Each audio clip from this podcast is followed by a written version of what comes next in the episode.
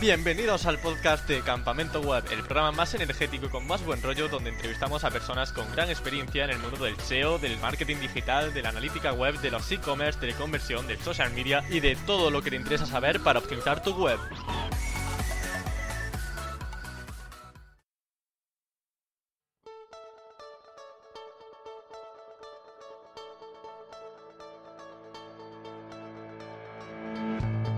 Nunca viene mal aprender técnicas avanzadas de SEO, ¿verdad? Así que este podcast va justamente de eso, de posicionamiento web técnico, con herramientas y estrategias que espero que os resulten muy muy prácticas. Lo que es indudable es que la invitada de hoy es una fiera del SEO, apasionada del básquet, creadora de una web de cursos en granvía69.com, coordinadora del posgrado de SEO y SEM de la Universidad Carlos III y del directorio mujerenseo.com, junto con Aleida y Estela Franco, para dar visibilidad a las chicas que trabajan en el mundo digital. Y como no, también podéis seguirla en su blog y en su Twitter, que además llevan su propio nombre, que es ni más ni menos que MJ Cachón. Muy buenas, MJ, ¿qué tal? Buenas, Emilio, ¿cómo estamos? Ah, muy bien, ¿tú qué tal? Bien, aquí a ver si las preguntas no son muy chungas, ¿eh? Que... eh vamos a tener un poco de todo, va a ser una entrevista variada y sobre todo yendo un poco al aspecto técnico, que sé que lo controlas bastante por tu blog, así que estoy seguro de que tus respuestas no van a defraudar, vamos. Ahora un poco de presión. un poco de presión, pero eso de que tengo perfil técnico depende con quién me compares, pero bueno, sí, eh, se intenta hacer cosillas, bueno, eh, al final de cosas de clientes que salen, que aprendes a usar herramientas, a usar algunas cosillas y, bueno, se comparte. Así pues que bueno, como quieras. ¿Cuál es el primer paso, justamente hablando de clientes, para em, mejorar su posicionamiento? Porque muchas veces pues, escriben un email, eh, lo típico de quiero mejorar el posicionamiento. ¿Qué es lo primero que revisen en una página web? Bueno, yo lo primero que hago cuando me, alguien me pide un presupuesto o me comenta eso, que está interesado en intentar mejorar su posicionamiento, su web o lo que sea, eh, intento primero echar un vistazo general a, pues, lo primero que viene es el route XT, eh, lo pongo en, en Sistris para ver un poco la tendencia que lleva el proyecto, eh, doy un vistazo también a las páginas que tiene indexadas, o sea, como las primeras cositas y luego lo que hago simplemente es navegar y entender de qué va la web, eh, su modelo de negocio, um, un poco el enfoque que tiene, ¿no? Y para entender también un poco el sector. Eh, pero todo eso es un poco como el, el paso previo eh, normalmente yo lo que hago es pedirle al cliente o a ese posible cliente que luego igual te contrata, pues le intento pedir un pequeño briefing. A veces lo que hago es mandarle una, tengo ya preparada como una especie de formulario, ¿no? Con preguntas, pues para entender un poco mejor quiénes son sus competidores, eh, cuáles son sus productos o sus servicios que más margen tienen, pues entender un poco la lógica del negocio, porque a veces pues bueno, sí que podemos mejorar muchas cosas de SEO, pero también hay que entender, eh, pues, enfocar o, saber por lo menos priorizar hacia la parte que más pasta le pueda dejar al cliente, que al final es de lo que se trata, de que, de que le mejoremos el tráfico orgánico y, le consigamos que venda más y si puede ser con menos esfuerzo, pues mejor. Entonces, yo más o menos lo que suelo hacer es, eso. Eh, si dejamos de lado un poco el formulario que te digo de, toma de datos, de briefing, eh, suelo entrar eso a RoboTXT, mirar las páginas indexadas, ver un poco cómo está en Sistris, eh, a lo mejor las keywords más importantes que ya de primeras eh, se puede presuponer cuáles son, pues intentar ver cómo está posicionado o cómo eh, esta opción que tiene Sistris de chequear la evolución de las keywords está bastante interesante porque ahí también puedes ver si ha hecho migraciones o si, o si tiene páginas que canibalizan unas con otras. Entonces ahí ves un poco también qué esfuerzos o, o, qué nivel de posicionamiento tiene actualmente y, y, el potencial que tiene, porque al final los, los proyectos también hay que pensar en el, en, el punto de madurez que tienen o, el histórico que tienen. Si es un proyecto que empieza de cero o que, la, o que incluso la web no está ni creada, pues es el mejor caso eh, para nosotros, por lo menos, es mi opinión. Eh, definir la estructura y definirle todo desde cero, que eso sería lo ideal. Además me gusta mucho lo que comentas de conocer el negocio en sí, porque así es como de verdad va a poder priorizar a lo mejor una categoría o incluso una ficha de producto que pueda atraer mucho tráfico porque sea un producto muy muy demandado. Que muchas veces puede ser algo que se deja de lado y a lo mejor hay un proyecto con 10.000 URLs y se van a las 10.000 de la misma manera, pero obviamente es una cosa inhumana, realmente hay que priorizar y decir qué URLs son las más importantes para trabajarlas primero. Claro, y luego también, eh, no solamente esa parte que comentas, que es súper importante, que al final eh, te, luego te va a afectar en, en, acciones concretas que tú, que tú tomes. O sea, por ejemplo, la parte del enlazado interno, pues si puedo, o sea, el enlazado interno lo voy a hacer respecto a los productos y respecto a los servicios, es decir, lo que sea más relevante para el usuario, pero también tienes que poner el foco a lo que sea más importante para a nivel de captación y a nivel de, de interés SEO, ¿no? Entonces, esa parte es súper importante. Y luego, aparte también, eh, en esta pre-auditoría, digamos, o en este pre-análisis, antes de, que, eh, de hacerle una propuesta a, esa, a esa gente o a esa, o a esa persona, también está en entender un poco si de dónde viene el proyecto, ese histórico que te digo, porque a veces también si viene alguna penalización o alguna historia rara o alguna pérdida de tráfico muy grande o alguna migración mal hecha, es decir, también hay que entender eso, ¿no? El, el DNI de las URLs, que, que a veces lo pasamos un poco por alto y también hay que tenerlo en cuenta. Y ya si es un proyecto que a lo mejor tiene mucha marca o mucho mucha autoridad en ese sentido, es muy conocido, pues también es otro punto que, hay que tener en cuenta, que suma eh, al proyecto, ¿no? Porque al final es verdad que si estamos en un nicho pequeño o en, una, en un proyecto que conoce poca gente, eh, a lo mejor hay, hay que tener en cuenta que la dificultad puede ser mayor, ¿no? Pues, mm. eh, aunque haya menos competencia, pero tu sitio es mucho menos, tiene menos, autoridad. Si, coges un proyecto que a lo mejor es mucho más grande, con más autoridad, y aunque esté hecho un desastre, eh, solamente por la autoridad que tiene, muchas veces hace, si sabes las cinco cosas que tienes que hacer, pues seguramente lo vas a, le vas a cambiar la tendencia. ¿Y en qué consiste más o menos la auditoría que realiza al principio? ¿Has comentado algunos aspectos? Mm, ¿Se te ocurre alguno más de puntos muy importantes a la hora de evaluar un proyecto?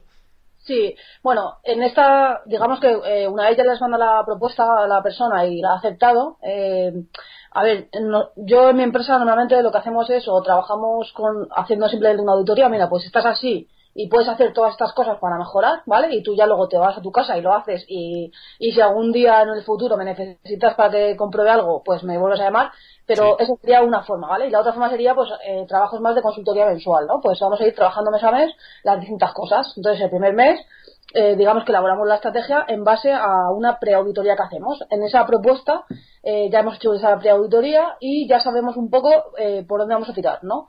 También falta una reunión con el cliente de kickoff, ¿no? De inicio, para establecer un poco las prioridades y definir ya definitivamente esa estrategia. Entonces, con esa estrategia, yo normalmente lo que suelo hacer es eh, partirla como en las cuatro o cinco patas más, eh, más conocidas del SEO, ¿no? Pues una parte, la parte de, de rastreo e indexación. Pues ahí tenemos que ver, eh, pues, por un lado, si está em, eh, las instrucciones que tenemos en el route XT y, y, todo lo que tiene, todo lo que interviene en rastreo está eh, correctamente configurado o implementado y bueno pues ahí a lo mejor hacemos algún análisis de log vemos a dónde está yendo los eh, o sea Googlebot o los motores de búsqueda y, y con eso pues intentamos optimizar un poco eh, esa parte no a nivel de indexación pues chequear todas las etiquetas que intervienen en la parte de indexación más el enlazado interno y además el estatus de indexación actual. Pues ahora mismo tienes indexado todo porque como no has puesto etiquetas MetaRobots y no usas canónica está todo indexado. Pues ahora vamos a ver qué cosas deberían estar indexadas y qué cosas no, ¿vale?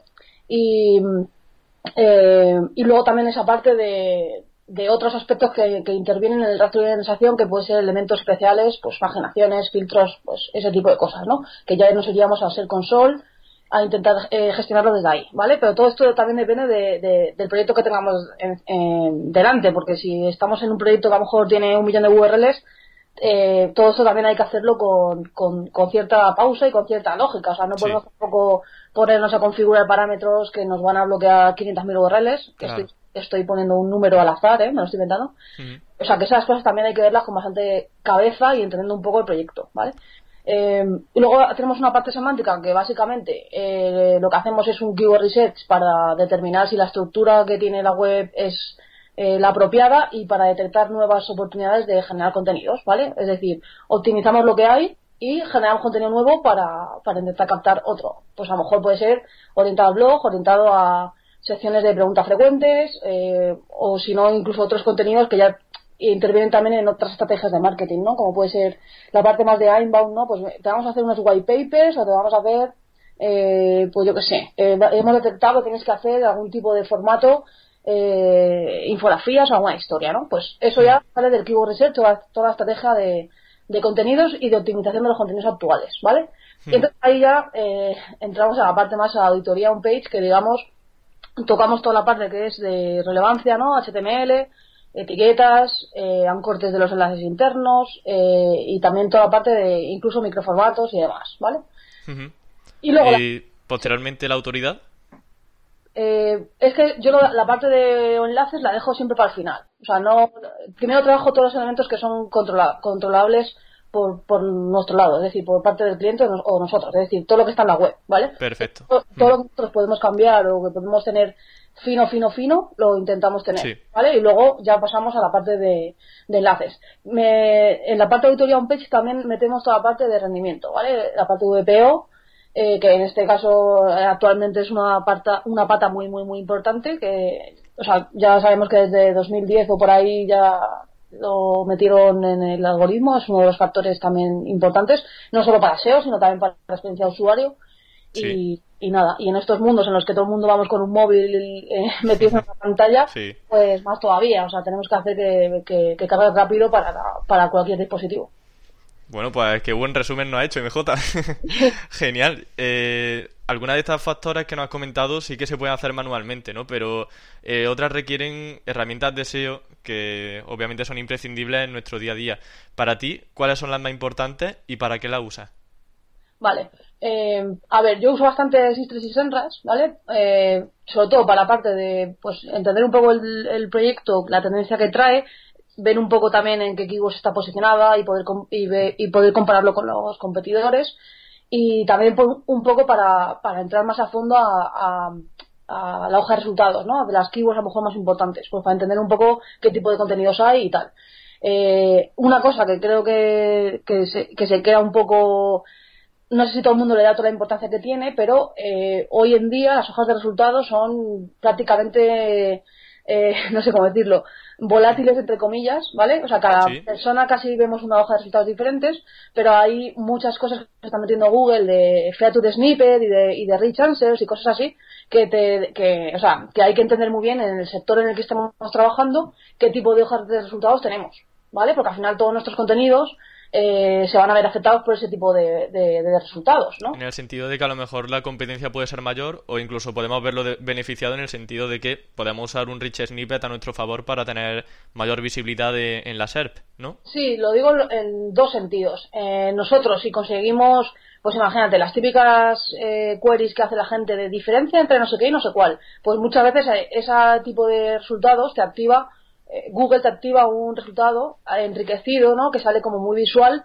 que te lo, te lo resalta el primero, ¿vale? Entonces, ese, esos resultados suelen atraer mucho más tráfico que uno normal, ¿vale? Con lo cual, si tú eres capaz de conseguir esos creature snippet, eh, o esas rich answers, es que nunca sé, no sé cuál es cuál, nunca me acuerdo los nombres, pero bueno, sabéis a lo que me refiero, eh, suele generar muchísimo más tráfico que un resultado normal, que está el primero. O sea que eso ya es una oportunidad para cualquier proyecto. Y, a, y, a, la inversa igual, a la inversa también nos puede afectar negativamente. Porque a lo mejor estamos primeros, pero como el de, como encima de nosotros la posición cero es un feature snippet o una rich answer o como se llame, que está, eh, que lo tiene un competidor o que lo tiene otra gente, pues eh, estamos, aunque estemos primeros, estamos, digamos, perdiendo parte de, del trozo de la tarta que nos corresponde, ¿vale? Eso el año, el año que hubo Olimpiadas, en todos los medios, se notó bastante porque eh, Google metió, esto es un poco más la parte de Knowledge Graph, pero metió eh, carruseles gigantes de las Olimpiadas. O sea, y realmente no te hacía falta salir de buscador cuando tú hacías una búsqueda de cualquier cosa de las Olimpiadas, de yo que sé, de un deporte, de unos resultados, de un atleta. Eh, no hacía falta salir de la, de la hoja de resultados de Google y tenías ahí información súper currada de todo, ¿sabes? Y, mm. y, al final, por ejemplo, los medios de comunicación, pues, eh, país, vanguardia, mundo, el que sea, eh, eh, son los que están peleándose por ese tráfico, por el tráfico de real time, de noticias. Y, y, realmente fue una, una, faena para ellos. O sea, este tipo de, hoja de resultados, claro. Sí, también creo que es interesante destacar que, aunque la posición cero a veces sí que pueda traerte em, más visitas por estar justamente pues, por encima y con un cuadrado que normalmente resalta, también es cierto que si el usuario encuentra ya la respuesta completa en ese fragmento, como has comentado en el caso de la Olimpiada, mm, ocurriría lo contrario, que la gente realmente no accede a la página web y, se queda en los resultados de búsqueda. Entonces yo creo que hay consultas que son más propensas a tener ese, esa caja automática, porque ahí mm, el usuario va a querer entrar más en la página web para indagar. Imaginemos una review de un producto, yo creo que ahí a lo mejor tener una pequeña descripción sí que puede incitar a que el usuario luego entre para ver al completo la review de, de lo que sea. Sí, totalmente. Esperamos que sea por una cosa o por otra, o sea, el apunte que haces es, o sea, estoy de acuerdo, eh, pero para llegar a eso tienes que estar eh, analizando esas hojas de resultados. Y al final,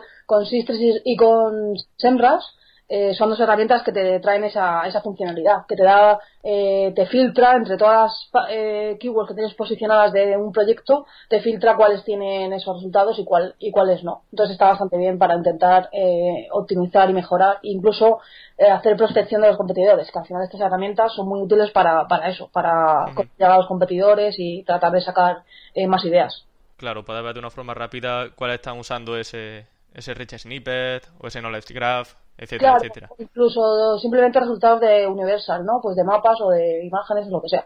Y de herramientas, o sea, esas dos las uso siempre.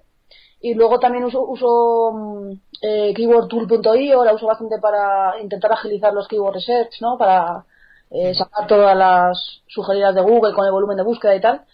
Y bueno, y por supuesto los crawlers, Screaming Frog, Sidebull, eh, y, UR Profiler, que es una de mis favoritas también. Esas tres son las que más las que más utilizo para la parte más de, de crawlear sitios y de, ver cómo están, el status on page, las etiquetas, eh, las páginas con error, todo esto.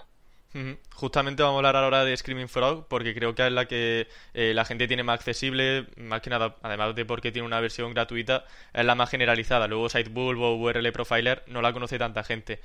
Entonces te quería preguntar qué usos ves que no son comunes, pero que te ayudan mucho en el caso de Screaming Frog. Eh, sí, a ver, Screaming Frog, en, mi opinión, ¿eh? en mi humilde opinión, eh, creo que la configuración que le hacemos es la clave de lo que estamos viendo, ¿vale? O sea, si no sabemos exactamente lo que lo que está haciendo la herramienta, pues a lo mejor estamos sacando datos que no son los, los, los correctos, ¿no? Y los estamos dando por correctos.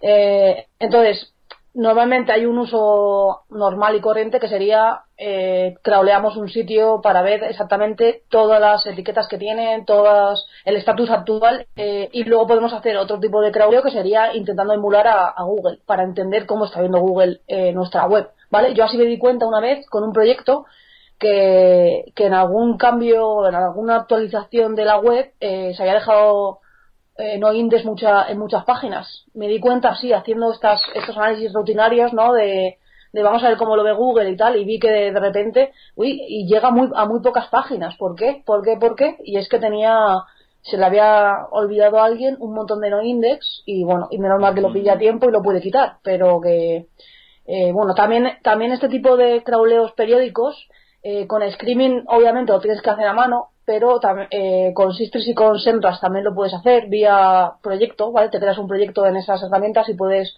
hacer un crawleo pues cuando quieras, semanal, mensual, lo que quieras. Entonces, esos crawleos, por ejemplo, yo los uso como, como un pequeño backup, ¿no? Como decir, eh, por si algo se me escapa, tengo ese chivato ahí, ¿vale? Esos proyectos me, me, actúan de chivato, por si me he dejado algo importante o si por lo que sea no me he dado cuenta, ¿vale? Pero bueno, siguiendo con Screaming Frog, eh, al final yo intento usarlo, por ejemplo, para migraciones, ¿no? Para chequear si, si la migración que hemos hecho se ha hecho bien, si las redirecciones se han hecho correctamente, si solamente hay un salto de una URL a la otra, si está llegando a la URL correcta, ¿vale?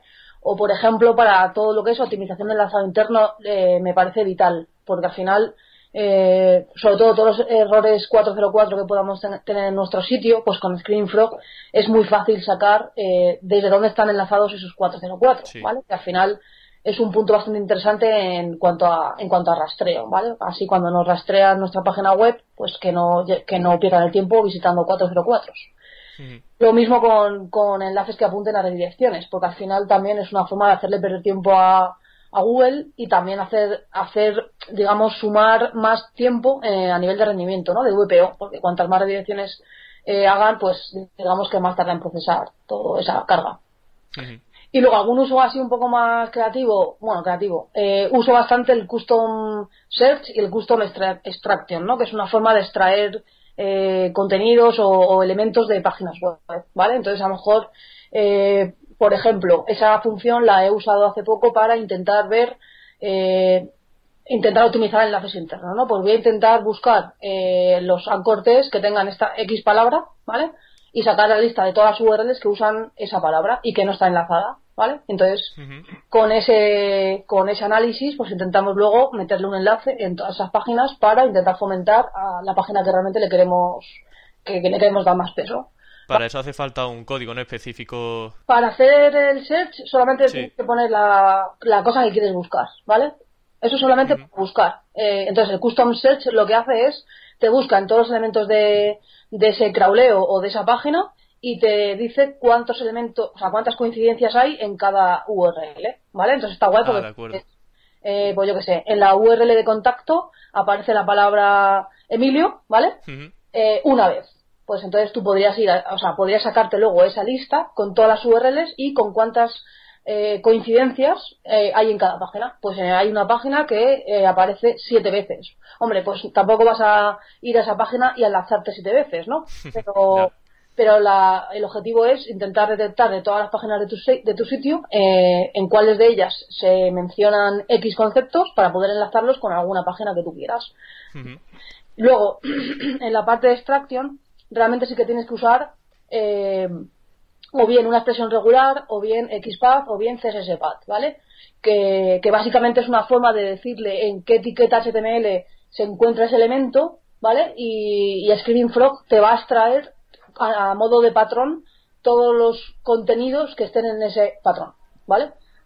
Entonces, por ejemplo, imagínate, quiero sacar eh, el texto de las categorías, ¿vale? De todo mi e-commerce. Yo tengo una, una, un cliente ahora que es una joyería y le estamos, lo vamos a traducir a inglés, ¿vale? Vamos a pasar la tienda a inglés eh, próximamente. Entonces, ¿qué hemos hecho? Pues eh, sacamos con Screaming Frog todos los textos, ¿vale? Porque el cliente al final, eh, si te los puede pasar o si lo tiene a nivel de base de datos, lo que sea, pues guay. Pero hay veces que al final el cliente no es la persona técnica o, o el propio cliente, si pide ese si pide esa tarea al desarrollador que tenga contratado, le cobran más, ¿vale? Entonces, también es otra, es otra de las cosas que tenemos que hacer nosotros cuando nos contratan, intentar que el cliente eh, gaste lo menos posible, ¿no? O sea, que, o sea, hay que hacerle ganar, pero a veces también hacerle ganar es hacerle gastar menos.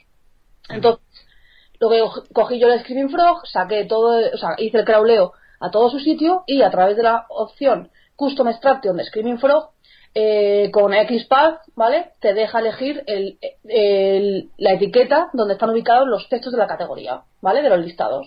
Entonces, con esa etiqueta, lo que hace Screaming es ir pasando por todas las URLs y extrayendo ese texto, ¿vale? Claro, nosotros tendríamos que ir a inspeccionar el elemento, ¿no? La etiqueta que corresponde con ese texto y lo incluimos en, nuestro código XPath, por ejemplo. Eso es, te va, o sea, el propio inspector de Chrome te deja, eh, o sea, la consola te deja mm, eh, botón derecho te deja copiar XPath, ¿vale? De ese elemento.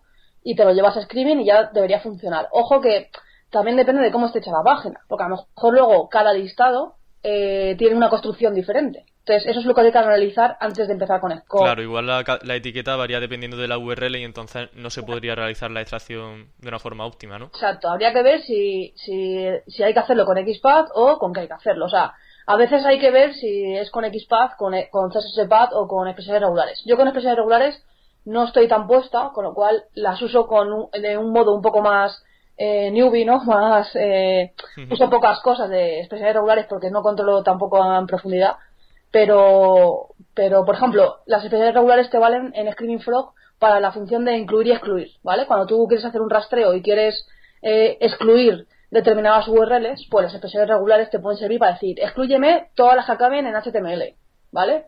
O, cosas así. Entonces, eso, eh, lo básico, por ejemplo, a mí me, me, basta para ese tipo de acciones, ¿vale? Pero si ya sabes mucho de, expresiones regulares, pues es que Screaming Frog eh, te lo vas a, vamos, está chupado para que si, si sabes expresiones regulares. Bueno, lo eh, Extraction eh, lo podríamos usar con estas tres formas y tendríamos que analizar previamente cómo está construida la, el HTML de esas páginas o del elemento que queremos extraer, claro. Hilando un poco con lo que has comentado de, por ejemplo, extraer aquellas páginas que acaben en .html, no sé si, creo que se lo escucha Luis Villanueva, pero tener esa URL solamente en productos te podría permitir incluso extraer de una forma mucho más rápida todos los productos de, de una tienda online.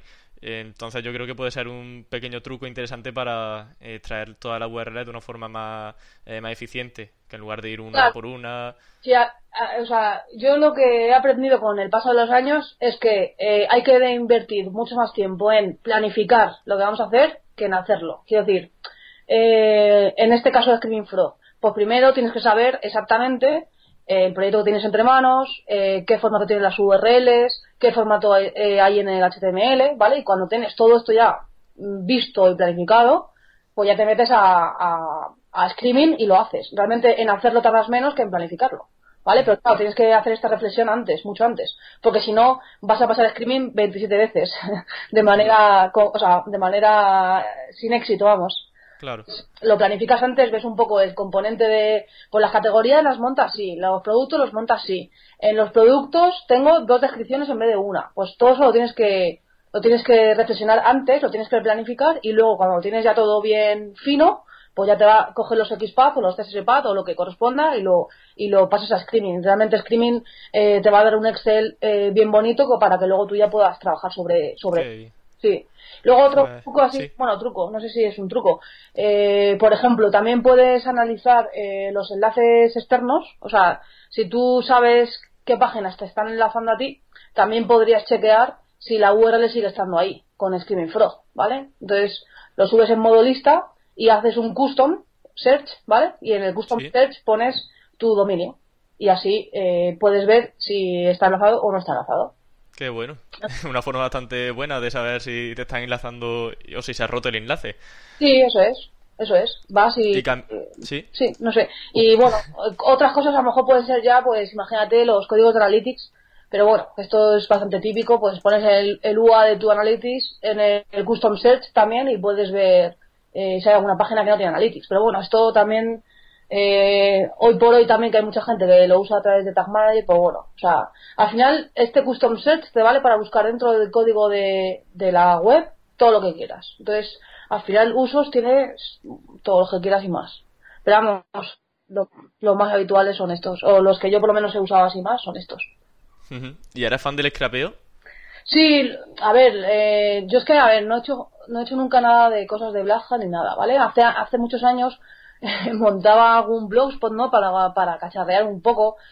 Y pues sí, me monté, me monté algún blogspot que se actualizaba solo, ¿no? Pues, pero con, o sea, muy, eh, con métodos muy rústicos, muy poco, muy poco, vamos, no sé, muy poco. Sobre todo para eso, experimentar y saber cómo iba el tema. Sí, entonces, eh, sobre todo lo que he estado, lo que he experimentado hace años ha sido, pues, con todo el import XML de, de Google Spreadsheet, ¿no? Que ahí al final te podías hacer bastantes cosillas antes estaba menos capada la, la, pues todo lo que tiene que ver con Google estaba menos capado entonces te podías hacer ahí tu propio eh, chequear las keywords ¿no? en tu en tu spreadsheet con simplemente viendo los parámetros que, que salen en la URL de una consulta de búsqueda vale se podían hacer bastantes cosas. Últimamente ya es como que está todo muy capado eh, pero bueno, sí que, por ejemplo, con un amigo, con David Esteve, que trabaja en expansión, eh, eh, una época que trabajamos juntos sí que montábamos algunos paneles en, en Spreadsheet que automáticamente simplemente tú metías una keyword y eh, con, eh, con esta función de import XML montamos un panel automático que te daba ideas para generar contenidos, ¿no? Pues te buscaba en las tendencias de Twitter y en otras redes, ¿sabes? Y te, y te daba ideas de keywords. Entonces estaba bastante guay, lo que pasa es que eso ya eh, dejó de funcionar. Y, o sea, y scrapeo como tal, pues, a ver, pues para esto que te he dicho, de a lo mejor sacar las categorías de, los textos de las categorías. Que sí, que esto es una forma de scrapeo, pero al final es una, es una forma de agilizar tiempo realmente, que yo no me voy a ir URL por URL copiando y pegando el texto. Pues al final, yo intento tener alguna, eso, alguna funcionalidad de este tipo, o sacar ideas de cómo hacer cosas de manera más rápida. Pero yo estoy, no he hecho nunca temas de Black ni, ni siquiera tengo ningún proyecto de de, de, monitor, de moni, que no lo sé. monitorización? No, de monetización. Ah, monetización. vale. No, tengo ningún proyecto así que, o sea, no no no hago nada de esto. Entonces, eh, eh, la parte de scrapeo, pues eh, la hago más bien para este tipo de cosas, para agilizar cosas, ¿vale? Ya claro, por... sí que hice un hice un blog por ahí que se actualizaba solo, pero que lo hacía con eh, cogían varias fuentes de RSS y las autopublicaba, ¿vale? Pero las autopublicaba de una manera súper cutre, en plan con, con, el publica, con el publicar por mail, ¿vale? Que había antiguamente. O sea, era... De todas formas, lo de Screaming Frog también es una forma realmente de scrapeo, aunque no sea de crearse un blog, eh, realmente hace falta scrapear para extraer todos esos resultados. Sí, sí, está claro, pero vamos, que yo hago hincapié en que al final yo no soy experta en eso tampoco, que sí que he hecho algún pinito en Python y tal, que eh, fui hace poco a un curso de Alberto Talegón de, de, de, eh, SEO.school, que está bastante guay esos cursos, eh, y me picó bastante. Entonces estuve usando Python y he estado viendo todas las opciones que hay para hacer cosas con, con scrapping, con Python. O sea, es que es un mundo, o sea, hay un montón. Hmm. Pero al final tampoco, yo tampoco tengo tiempo para meterme en mil cosas y, y bueno, me parece interesante, pero ya si te quieres montar cosas ya muy elaboradas, pues te tienes que ir eso, a, tienes que saber programar y te tienes que meter ya en temas de, en temas de Python más a, más a saco. Pero bueno, que así para, para cosas así de agilizar, de agilizar tareas a nivel de, de web, eh, bueno, con Screaming puedes hacer cosas y con VR Profiler y con Scrapebox, que en su día también la probé y la utilicé, también puedes hacer bastantes cosillas. Entonces, pues bueno, eh, Scrapebox yo la usaba antes para intentar extraer las páginas indexadas de Google, ¿vale? Que es una cosa que todavía no termina de... o sea, no existe una forma eh, muy perfecta de sacar todas las páginas indexadas, pero bueno, hay por ahí algún script de Python que se supone que lo hace, pero tienes que meterle, eh, pues eso, y... Em, eh, como se dice, proxies y tal, para que no te banen. Entonces, bueno, formas con programación seguro que las hay. Yo tampoco soy súper, súper técnica, entonces no, no sé decirte. Pero bueno, también el plugin este de Scrapper, ¿no? De Chrome, también es otro plugin interesante que es que te agiliza mucho muchas tareas, ¿vale? Que al final si tú hmm, tienes que sacar, yo qué sé, tú estás navegando por un directorio y quieres sacar todos los, imagínate, los los 100 mejores blogs de SEO, pues eh, es que al final con ese plugin, botón derecho y lo tienes ya la lista, o sea que tampoco lo vas a usar para nada vamos, yo no lo uso para hacer ninguna historia rara, ¿no? Pero que hmm. al final te agiliza. O sea, yo no voy a ponerme a copiar y pegar los enlaces. Pues no. O sea, es un cuento. Claro. Has mencionado una cosa muy interesante también eh, a lo largo de la respuesta, que ha sido el tema de spreadsheets, que no sé hasta qué punto los oyentes estarán familiarizados con, con esta herramienta. Así que si puedes dar una breve definición para al menos que tengan la curiosidad por investigar e indagar un poco más sobre lo que es esto, pues estaría genial. Guay. Eh, a ver, bueno, eh, Google Spreadsheet son, es como Excel, pero eh, incorporado dentro de, de, Google, ¿no? De, de Drive. Entonces, si tienes una cuenta Gmail, pues eh, tienes acceso a Drive y Drive puedes guardar cosas y luego tienes como un pequeño Office dentro, que es, tienes documentos, tienes formularios, tienes este Excel, ¿no? Que es como que se llama Spreadsheet. Entonces, en este Spreadsheet, al final también puedes, digamos, como instalar plugins y estos plugins pues pueden hacer distintas cosas, ¿vale? Entonces, en este Excel, pues al final podemos usar esa función que se llama import XML, eh, con la cual podemos eh, traernos eh, datos de fuera, ¿no? De páginas web o de, o de otros recursos. Entonces, está interesante porque al final, bueno, depende del tamaño del proyecto que tengas y de lo que quieras hacer, pues al final siempre puedes hacer algunas cosillas. Yo aquí, por ejemplo, también tenía montado en Spreadsheet, pues que me sacase, pues antes incluso de usar Screaming Frog, hace años, eh, pues que te saquen los títulos, los H1, la descripción, que te saque todo. Y tenías ahí como de tus páginas más importantes, eh, tu, ¿sabes? Como el estatus de tus etiquetas. Y Sí, es como por ejemplo un Screaming Frog, pero personalizado, tu medida con las etiquetas que a ti te importaban realmente, ¿no? Eso es. Entonces esto ahí, con ese import XML, es verdad que eso también tira de XPath, es decir, tienes que poner esas expresiones, ¿no?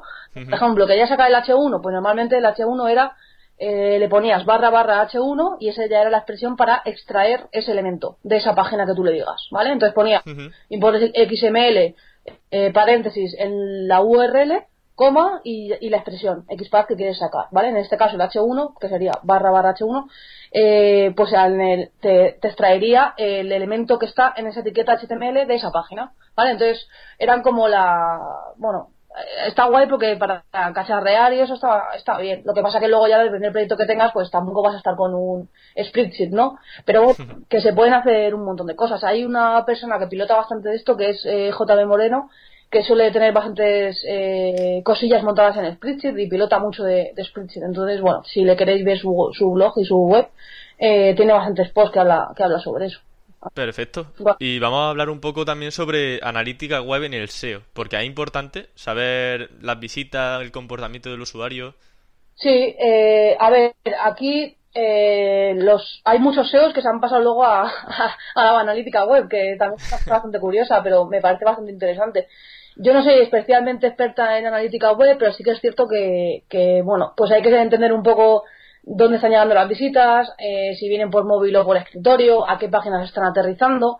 Y bueno y entender un poco las distintas eh, fuentes de tráfico que hay. Y ahí ya a nivel de conversión pues también hay que tener en cuenta que no solamente deberíamos fijarnos en, en el tráfico no es decir el tráfico SEO la calidad de la visita el rebote no sé qué. También nos tendríamos que fijar yo creo es en cómo el canal SEO que al final es si nos están contactando por, por ayudar en el SEO, también tendríamos que ser capaces de demostrar que el SEO está eh, formando parte de las conversiones, ¿vale? Hmm. Ya sea de manera directa o ya sea de manera asistida o indirecta. Entonces, esa parte creo que también es una es una parte que deberíamos tener bastante a fuego, ¿no? Grabado, porque al final eh, bueno, pues puedes ver cuánta gente entra cada mes o, cada época de tiempo que quieras medir, lo puedes comparar con el año anterior para ver cómo vas evolucionando y también puedes ver todas las transacciones que, se están generando gracias a las visitas orgánicas.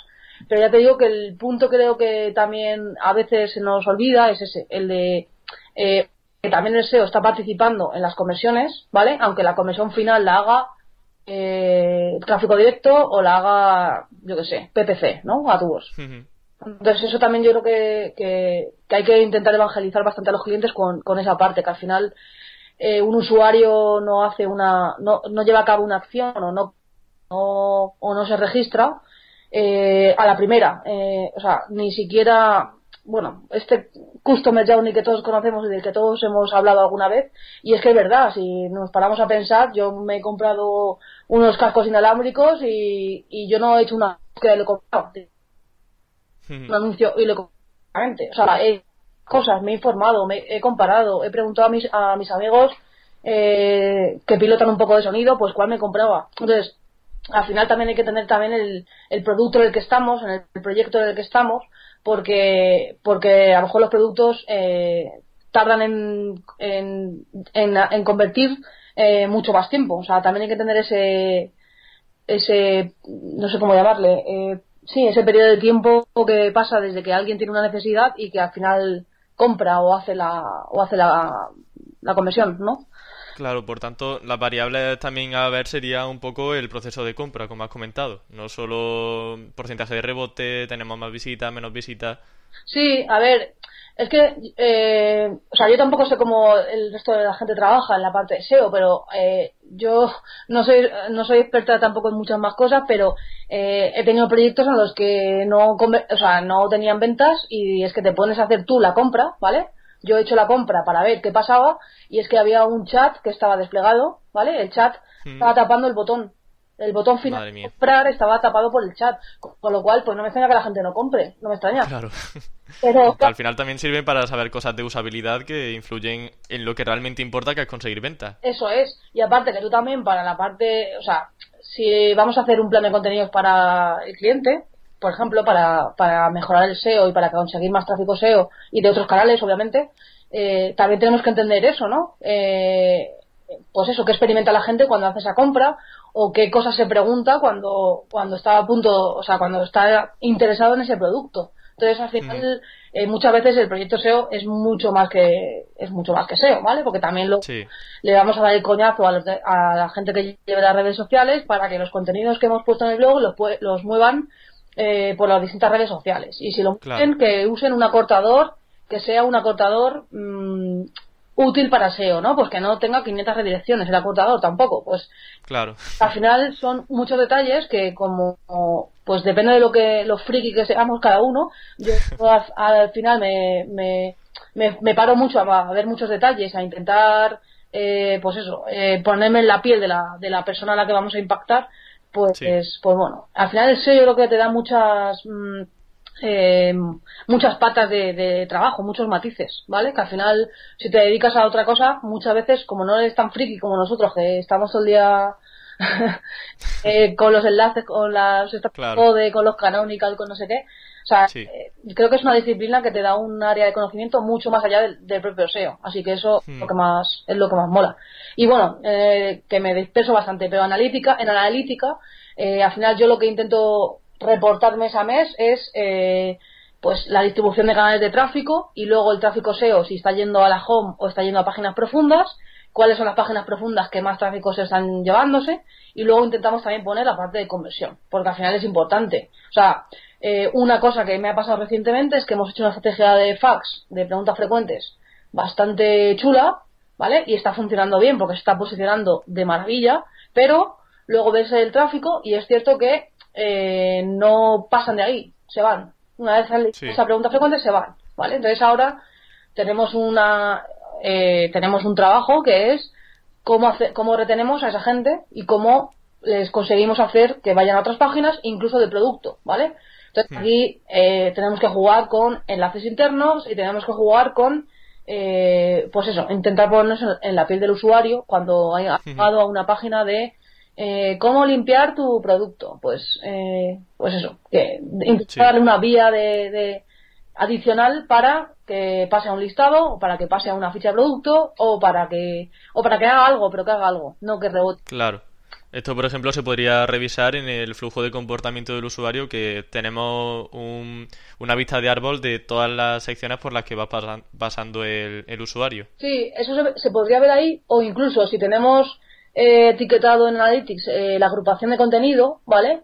Pues eh, si solamente analizamos las, o sea, las páginas a las que a las páginas de preguntas frecuentes a las que aterriza la gente eh, y que solamente va ahí y se vuelve y se pira, es decir, rebotan, eh, lo tendríamos como mucho más localizado y tendríamos todas las métricas de, calidad, ¿no? Pues ha estado solo un minuto, ha salido la pregunta frecuente y se ha pirado y no ha visto más claro. y además ahí lo tenéis un poco más concentrado y, menos ruidoso visualmente hablando que en un diagrama súper complejo. el, diagrama está guay para entender eh, eso, el flujo, hacia dónde está yendo, pero claro, en este caso lo tenemos súper detectado, que es que eh, o sea, vienen de SEO aterrizan en estas páginas y se van. Es decir, se la ven y se van, ya está. No hacen más. Entonces, eh, ese rebote lo tenemos que bajar y tenemos que conseguir que, vean más páginas y bueno, y a ver si les conseguimos empujar a producto, a producto, a que vean producto. Hay otra herramienta también muy interesante de la que me gustaría hablar, al menos al igual que con Spreadsheets, eh, una pequeña pincelada, que sería eh, Google Data Studio, que creo que es muy poco conocida, pero a nivel de auditoría, por ejemplo, me parece bastante adecuada. ¿Qué opinas de esta herramienta y qué uso le da? Eh, no me he metido mucho todavía en Data Studio, pero sí que estoy trabajando con un amigo analista que, me está ayudando a, a, crear eh, los templates para los reports. Es verdad que todavía está en beta y que no, bueno, no sé hacia dónde va a ir, pero a mí me parece una herramienta bastante chula y bastante sencilla de utilizar eh, para crearte tus propios eh, dashboards, tus propias eh, sí, informes y, y, puedes conectar un montón de un montón de recursos externos, ¿vale? Normalmente yo suelo trabajar con Supermetrics y Supermetrics eh, pues recoge la información de, de Analytics y de Set Console y, nos la pinta en un dashboard, ¿vale? Y en ese dashboard también ya le metemos cosas de Sistris o de, o de alguna herramienta más de visibilidad, ¿vale? Pero esto también se puede hacer eh, directamente en Data Studio y Data Studio tiene mogollón de conectores que se pueden usar para conectar, depende de tu, de tu proyecto, pero es que incluso podrías meter cosas de MailChimp o de, no sé, es que tiene un montón de cosas. Entonces, a mí lo guay que me parece la herramienta es que es bastante intuitiva y que puedes montar los, los o sea, es totalmente a medida. Te haces el, el panel o el informe eh, totalmente como, como, te, como te apetezca, ¿vale? Y, no sé, me parece que es una herramienta que tiene bastante potencial y veremos a Google hacia dónde la lleva. Pero vamos, yo la voy a usar, ya te digo que, que me está ayudando una persona a, a crear eh, mis propios templates para tener uno para e-commerce, otro para, para proyectos que sean solo de contenido, otro que sea solamente de SEO, etcétera. Entonces, Qué guay. yo creo que tiene bastante. Y aparte tiene, lo guay también es que hay mucha gente está haciendo muchos templates y los comparte. Hay una galería en, en Data Studio y tú puedes, digamos, coger esas plantillas y usarlas para tus proyectos. Así que es guay. Qué chulo. Y relacionado con el tema de la visibilidad, dejando ya un poco el lado de la herramienta eh, atrás, aunque aquí también vamos a hablar de Sistrix, no sé si tienes mi misma impresión, pero cada vez veo menos sólidas las razones por las que una web es penalizada, porque ya hay tantas razones con, las que se podría dar. Entonces, eh, si detecta una penalización en Sistrix, ves que mm, de forma paulatina o de una forma brusca eh, baja en cuanto a visibilidad, ¿cuál es el siguiente paso, sobre todo para detectar el foco del error? A ver, mm, o sea, no, sé si con Sistri vas a saber exactamente lo que, lo que ha pasado a nivel de si te han penalizado. O sea, yo la verdad que suelo usar Sistris para entender cuáles son las páginas que han podido ser las más afectadas, ¿vale? Pero luego eh, por sí solo en Sistris a lo mejor no vas a ver eh, el problema. Claro, la razón por la que ha bajado. Claro, entonces, eh, al final yo intento ver también cómo es la web, porque es que muchas veces nos quedamos en las herramientas y no estamos mirando la web, no estamos mirando la web, no estamos a lo mejor emulando con, con varios dispositivos cómo se ve la web, ¿vale? Porque a lo mejor, yo qué sé, pues el tema de los anuncios en móvil, de los pop-up, de, yo qué sé, eh, pero si nos estamos quedando en, lo que nos dice una herramienta, pues no estamos viendo con nuestros propios ojos cómo es la experiencia de usuario de navegar por esa web, ¿vale? Entonces, yo con, con Citrix intento detectar dónde puede estar el foco de, o sea, cuáles pueden ser las páginas que les ha afectado, ¿vale? Y luego intento ver, eh, intento analizar factores de qué puede estar pasando a esta web. Pues ya navegas. Tú ves que las páginas son los listados. Vas a los listados y ves criterios de calidad, pues yo qué sé, tiene, eh, pues por ejemplo, etiquetas eh, indes, canónica, de todo esto, ¿vale? Al final es una cuestión de ir descartando. Te tienes que hacer un checklist e ir descartando, ¿vale? Cuando tú de repente pierdes tráfico de forma, o sea, si pierdes tráfico de forma muy brusca, eh, tienes que tienes que ser bastante rápido y tienes que ir, eh, lo que te digo, con un checklist, analizando y descartando cosas, ¿vale? Hemos bajado tráfico muy de golpe, ¿qué puede ser? Eh, están dando las, las URLs 404. O he puesto un no index y se me ha desindexado. ¿Por dónde me está perdiendo el tráfico? ¿Me está perdiendo el tráfico por SEO o por todos los canales? ¿Vale? Si me está perdiendo por todos los canales, eh, a lo mejor hay un problema de servidor o hay un problema de, pues lo que te digo, que se han generado eh, 404 y, y pierdes tráfico en todos los canales. Qué buen dato ese. ¿Vale? Entonces, hmm. si no estás perdiendo tráfico por todos los canales y solamente estás perdiendo por SEO, pues a lo mejor eh, canonicals eh, mal puestos o no index, ¿vale? Entonces tienes que ir descartando. O incluso el un disallow que se te ha quedado en el robot.txt. Imagínate que haces un rediseño y has dejado el, el robot.txt con disallow barra y ¿vale? toda la página de, que no se rastrea eso es entonces tienes que tienes que ir descartando las cosas así más eh, bueno obvias o más o más trágicas, ¿no? Esto para, un, hmm. para una caída de tráfico repentina. Si tú vienes perdiendo tráfico y tu tendencia es que vienes perdiendo tráfico desde hace un montón, ahí sí que eh, de primeras tienes que pensar que tienes que hacer un análisis mucho más profundo y mucho más global de eh, por tipologías, a nivel de calidad de contenido, a nivel de, pues eso, porque eh, normalmente es uno de los síntomas de Panda, pero pero ya te digo, el último año está siendo tan convulso a nivel de actualizaciones de Google que, es complejo poder, con solamente viendo Sistris, eh, afirmar lo que tiene una página. Muy difícil. Hmm. Entonces, mm, a ver, la única vía en la que te van a confirmar que te han penalizado es cuando te penalizan de manera manual. Que es que te llega un aviso, oye, te han penalizado por enlaces externos. O hmm. entrantes o salientes o lo que sea pero de otro modo no nadie te va a venir a decir te han penalizado. Entonces, con Sistris eh, sí que puedes ver eh, que has perdido tráfico en X directorios o en X páginas. Pero luego te toca ser tú, eh, sacar el bisturí y, y ser ahí el Sherlock Holmes, ¿no? El, Sí. Ahí haciendo una pequeña auditoría, bueno, pequeña o gran auditoría, dependiendo del caso, para detectar realmente qué es lo que ha pasado, ya sea a nivel de contenido, de estructura, de, de metaetiquetas, que es lo que has comentado, del robot. Claro, y luego muchas veces pueden ser muchas cosas a la vez. Es decir, puedes que puede que tengas, eh, pues eso, el enlazado interno, eh, muchas páginas que compiten entre sí, los etiquetas HR plan todo mal configuradas. Quiero decir, puedes tener a lo mejor cuatro o cinco cosas gordas que, que, que están mal y, claro, te toca ir eh, desenredando o, bueno, eh, intentando ir resolviendo eso poco a poco. Y al final tienes que ir, eso, tocando teclas. Eh, pero bueno, no sé, la cuestión es que cuando implementemos, cuando se implementan las cosas, si implementamos muchas cosas a la vez, eh, la, problemática es que luego tú no vas a saber atribuir eh, qué te ha hecho mejorar o empeorar. Entonces, hmm. Eh, yo solo aprendí con un proyecto que no me fue bien, que intenté, esto, estaba penalizado y no lo conseguí levantar, y, me pasó eso. Al final, eh, que quisimos hacer tantas cosas que las hicimos de golpe y no y no, la, no lo conseguimos separar en el tiempo e ir poco a poco eh, pues eso haciendo implementación dándole tiempo no y lo hicimos todo de golpe y al final tampoco eh, bueno no se hizo todo tampoco pero bueno que, que también es una cosa que, he aprendido que, que hay que intentar ir pausando las implementaciones e ir poco a poco eh, haciendo cosas para poder atribuirle el resultado también porque si no. Porque además eso también es aprendizaje que tú te vas llevando conforme Mm, va auditando y va realizando cambios, porque si no, al final haces tantas cosas, es lo que te comenta, no sabes lo que ha funcionado mm, y es un aprendizaje que, bueno, puede ser muy valioso y, que no te puedes llevar. Me interesa también mucho el tema que has comentado de la etiqueta canonical, porque creo que aún hay bastante confusión en el uso que se le da. Entonces quería saber que cuál es justamente pues eso, el uso que tú le das a la etiqueta canonical en proyectos. No sé si parámetros de URL, eh, facetaciones.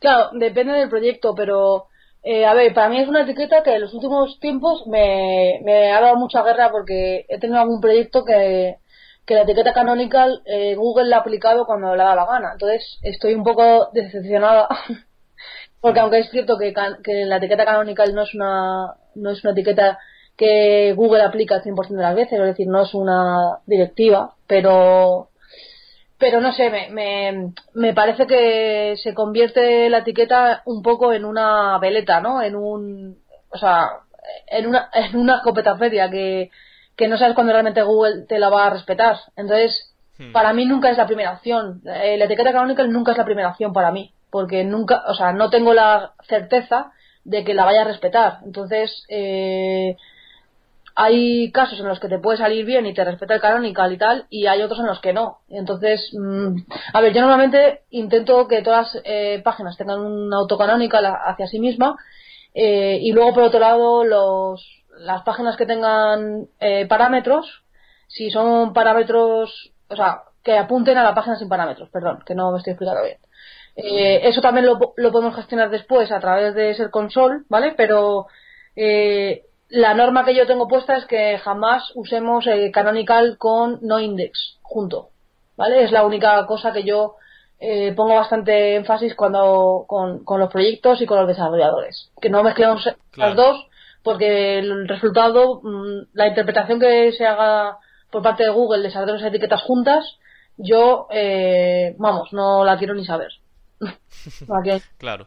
Entonces, mm, no sé, los canónicos ya te digo que con la última experiencia que he tenido, que hice un experimento con, con un e-commerce y, y, al final eh, me parece injusto que al final Google te imponga la URL que quiere mostrar en su hoja. Claro, cuando yo estoy dando unas señales para una cosa y me la está interpretando al revés.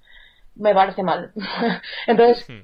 eh, hay, hay, que entender que la etiqueta eh, canonical eh, es eso, no se aplica al 100% de las veces, con lo cual no puedes jugar a todo a un canonical en el caso de tener una tienda online y tengamos los diferentes filtros, ¿usaría la etiqueta canonical para todos esos filtros? Depende de si los filtros tienen búsquedas o no. Es decir, en, e-commerce lo que yo suelo hacer con, con los filtros o las facetas o como lo quieras llamar eh, es estudiar si tienen volumen de búsqueda o no. Y si la tienen, yo esas páginas las indexo. Y si no las tienen, pues no las indexo y la canonical en ese caso iría hacia sí misma, ¿no? Claro, depende cómo esté en, la, en, el caso de que las indexe, sí, iría hacia sí misma. Pero luego depende también cómo esté construido el sitio y cómo estén construidos esos filtros. Eh, a lo mejor yo les pongo un canonical o les pongo un no index, depende. Depende del caso. Pero no eh, tengo un, un método universal para todos los proyectos. Claro, bueno, de de hecho, es lo, lo, realmente lo recomendado para porque si no, como cada proyecto, cada nicho es diferente, al final mm, siempre hay un gran depende ahí por encima de todo. Sí, no, el tamaño y bueno, y las combinaciones de filtros que se hagan y cómo se harían esos filtros, con qué tecnología se generan, o sea, bueno, es que hay muchas preguntas, pero pero bueno, sí, depende de si tienen búsquedas o no, se indexan o no. Y ya vemos después qué hacemos con el resto de filtros, si se usa un canonical hacia la página sin parámetro o si se le pone un no index o, o si se le hace no rastreable, que es otra opción. En tu blog también hablas de un caso eh, llamado Flutter que posicionó sin enlace después de una penalización, que me resultó bastante curioso. Eh, aunque lo mejor es que vean el artículo, eh, como resumen, ¿qué hicisteis para lograrlo? o sea, este es un proyecto que a mí me ha dado muchas quebraderos de cabeza, pero luego muchas satisfacciones, porque he aprendido un montón de, a, a muchos niveles.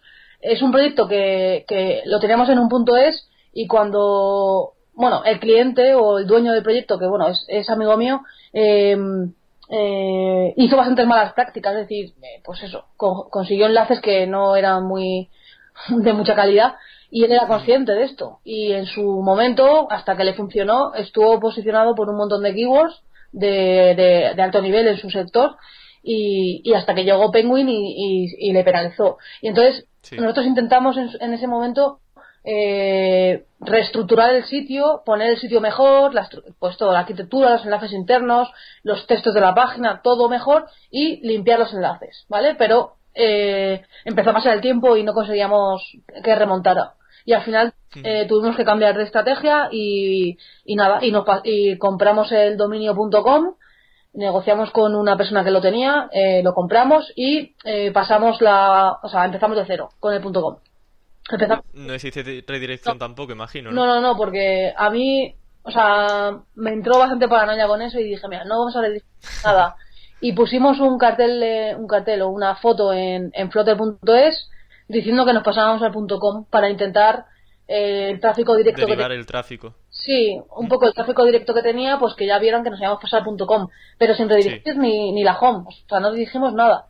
Y bueno, y al final empezamos de cero y, y hoy por hoy sí que pues la ha ido bien porque al final eh, las cotas de tráfico que tenía cuando hizo, cuando consiguió enlaces malos, eh, vamos, eh, ahora son como cinco veces más. Entonces, multiplicamos por cinco el tráfico y, ventas le, le fue súper bien y vamos, a nivel de negocio, eh, ahora mismo está en el centro de Madrid con una tienda, le han hecho distribuidor oficial de una de las marcas, quiero decir que al final el proyecto eh, ya se sale del SEO porque hmm. pues, ha conseguido generar tanto negocio después que, que, que, bueno, que a nivel de negocio ha crecido un montón.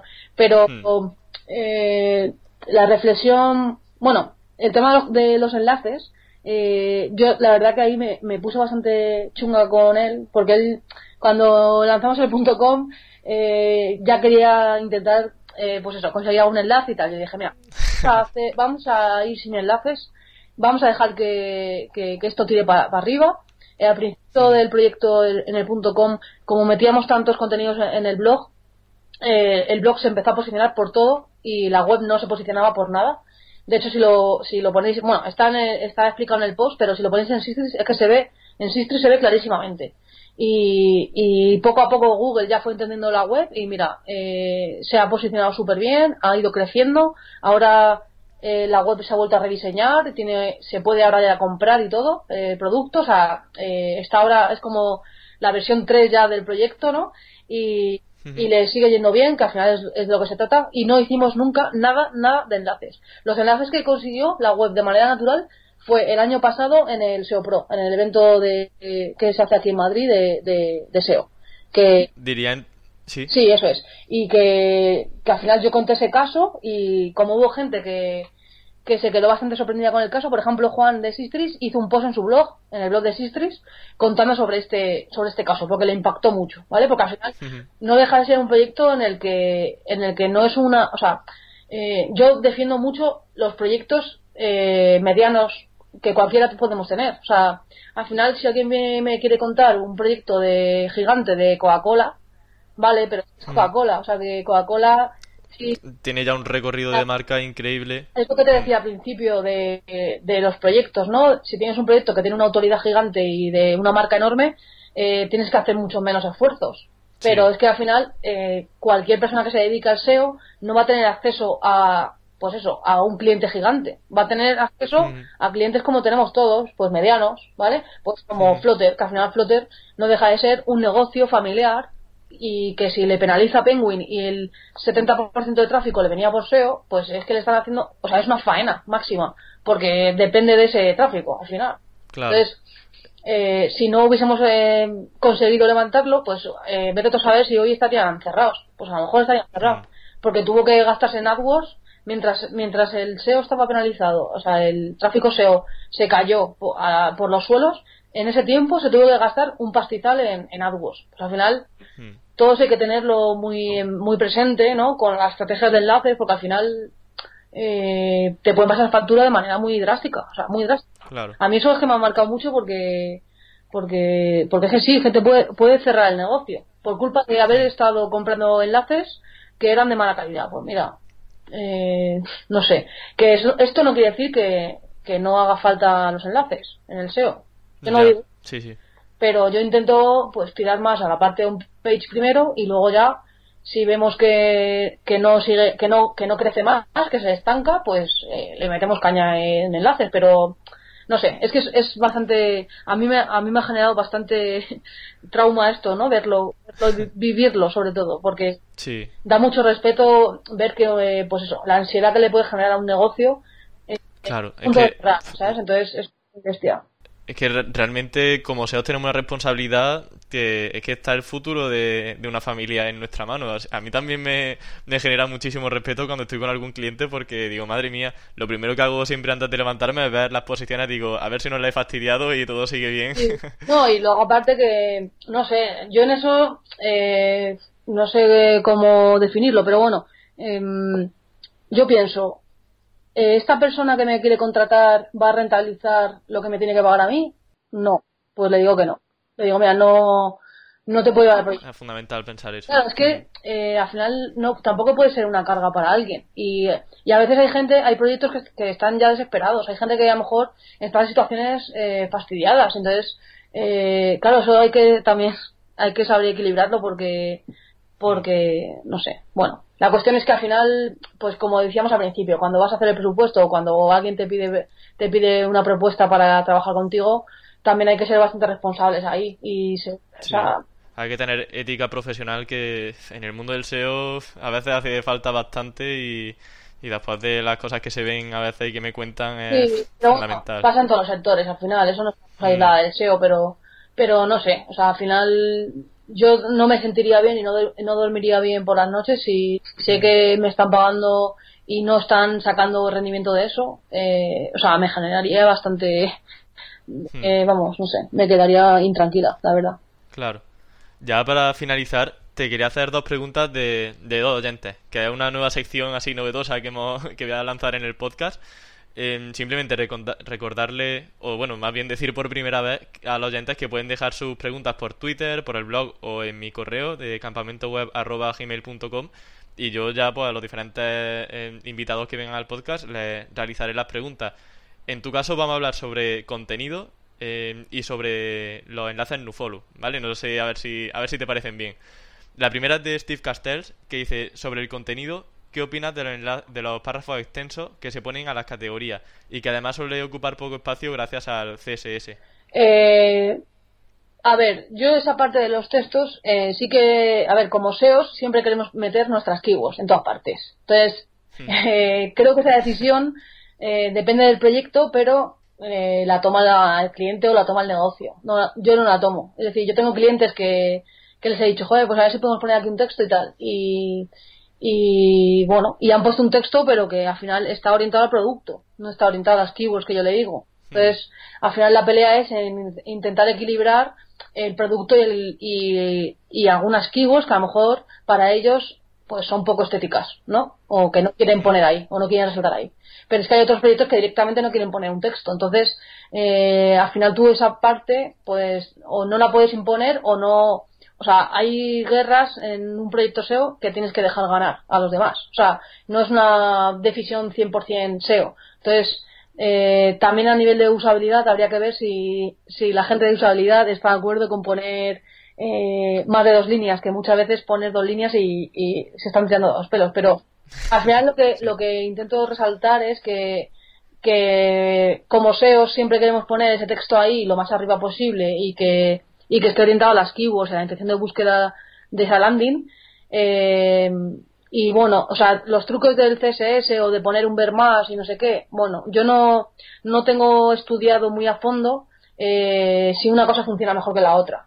Pero más o menos intento eh, ser coherente con los clientes en ese sentido y, hombre, pues un poco de texto que explique de eh, lo que te vas a encontrar, pues creo que tampoco está de más, ¿no? Entonces, Mm, eh, a veces ese texto puede estar arriba, a veces puede estar abajo o puede estar en un lateral. El ejemplo que, de gimnasios que creo que, que sacaste referencia este, este sí. Em, eh, a ver, por ejemplo, en ese caso yo he visto que tiene un texto arriba y otro texto abajo, ¿vale? Entonces, eh, yo no sé de quién es ese proyecto, pero a lo mejor si, si fuese un proyecto, un sector eh, muy visual o muy orientado al producto, ¿no? Pues por ejemplo, yo tengo una joyería como cliente, pues al final yo podría entender que es que la joyería, el diseño que tiene es súper minimalista y no quiere que aparezcan esos textos ahí. Pues a lo mejor le podemos convencer para que ponga el texto abajo, ¿vale?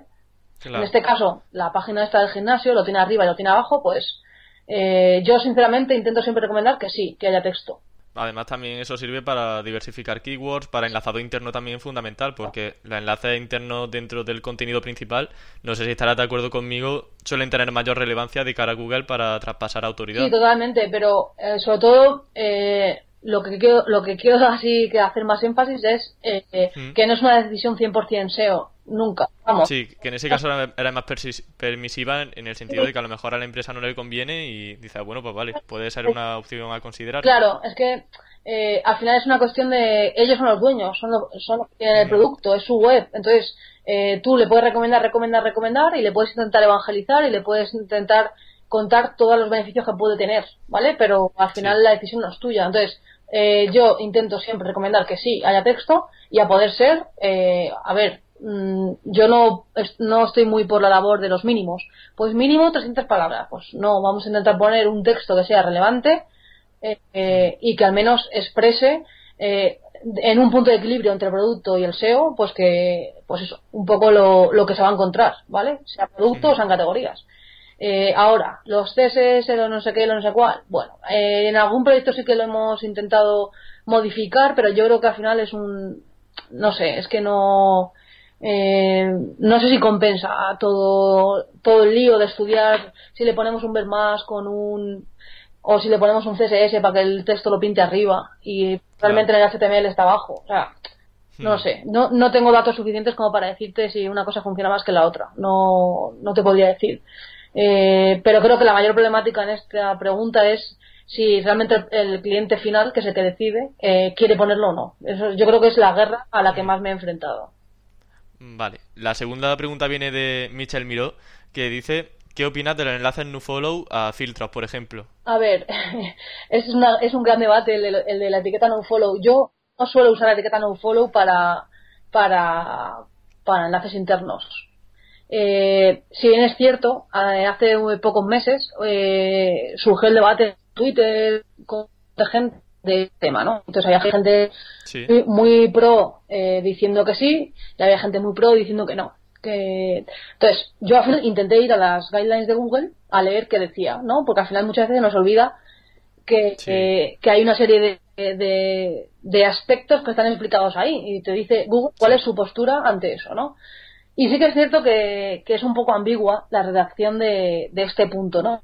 Dice, pues que, que las etiquetas nofollow se usan para sitios en los que tú no confías, ¿no? Como por ejemplo, si alguien te deja un comentario, eh, te lo puede dejar con algún ánimo eh, que no es el de dejar un comentario, ¿vale? Entonces, realmente como tú no sabes quién te va a dejar comentarios, aunque lo tengas con aprobación, eh, pues simplemente por seguridad todos los enlaces externos que salgan de los comentarios van con nofollow, vale.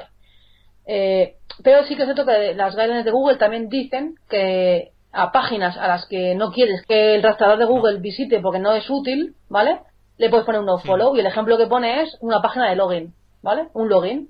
Pues obviamente un login a Google no le hace falta para nada porque no va a entrar, ¿vale? Claro. Eh, ¿Qué ocurre? Que, bueno, eh, hay gente que lo utiliza para hacer este este page and sculpting, ¿no? Este link sculpting, ¿no? Para ir, eh, digamos, derivando eh, a las arañas a que, a que rastreen unos enlaces y no pierdan el tiempo en otros. Eh, pero no sé, yo en mi trayectoria y en el tiempo que llevo trabajando en esto, yo no uso no follow para los enlaces internos. Me parece, mm, no sé, me parece que lo usé una vez para el típico blog o el típico, sí, la típica template que te, que te genera en la home del blog, te genera para los posts eh, tres enlaces, ¿vale? Uno en la foto, otro en el título y otro en el leer más. Pero si te digo la verdad es que yo no vi ningún tipo de efecto entonces, no, te puedo decir, me ha funcionado para esto, me ha funcionado para otro. No. Y a mí, sinceramente, poner un no follow, a lo mejor en un menú, como hay gente que comentaba en aquel debate, yo no, vamos, no lo veo natural. O sea, no veo que, que esa etiqueta eh, tengas que ponerla en un menú. No lo sé. Eh, eh, hmm. No sé. será una cosa que, que, que, añada a los experimentos que estamos montando. Así que, así que bueno, lo, lo añado. para, para el próximo experimento. bueno, pues MJ, la entrevista ya acaba aquí. Creo que ha sido una hora bastante bien aprovechada. Yo al menos he aprendido un montón con tu respuesta y agradezco un montón que hayas dedicado pues, este tiempo a hablarnos tanto todo lo que sabes de, de, SEO técnico que al final decías que no, pero madre mía, has contado cosas interesantísimas. Y estoy seguro de que los oyentes pues también habrán aprendido muchísimas cosas para aplicar pues a su espero que haya sido útil y nada, y que gracias por, por pensar en mí para esta entrevista o para este podcast. Y, y nada, que, que a ver si la gente comenta algo o pregunta cosas y ya estamos ahí en Twitter, en contacto, para lo que queráis. Perfecto, MJ, pues muchas gracias. Nada, Emilio, a ti qué alegría da levantarse un lunes por la mañana y escuchar un podcast de estos, ¿verdad? si es que se aprende muchísimo, ya al menos aprendo siempre muchísimo con todos los invitados y MJ desde luego que me ha impresionado, ha sido genial como nos ha contado sus técnicas, su estrategia, siempre yendo un paso más allá de lo que normalmente solemos escuchar. Y bueno, yo me lo paso como un niño, espero que vosotros también, que disfrutéis y que recorráis conmigo este camino de aprendizaje sobre SEO y bueno, de todo lo que tiene que ver con páginas web semana tras semana. Así que nada más, eh, espero que este podcast os haya gustado y ya sabéis que estaré aquí el próximo lunes con un nuevo invitado. Bueno, a lo mejor no con un invitado, creo que la próxima semana viene un podcast individual, así que a ver con qué os sorprendo, a ver si traigo un contenido que os resulte tan interesante como el del resto de invitados. Así que nada más, hasta la próxima.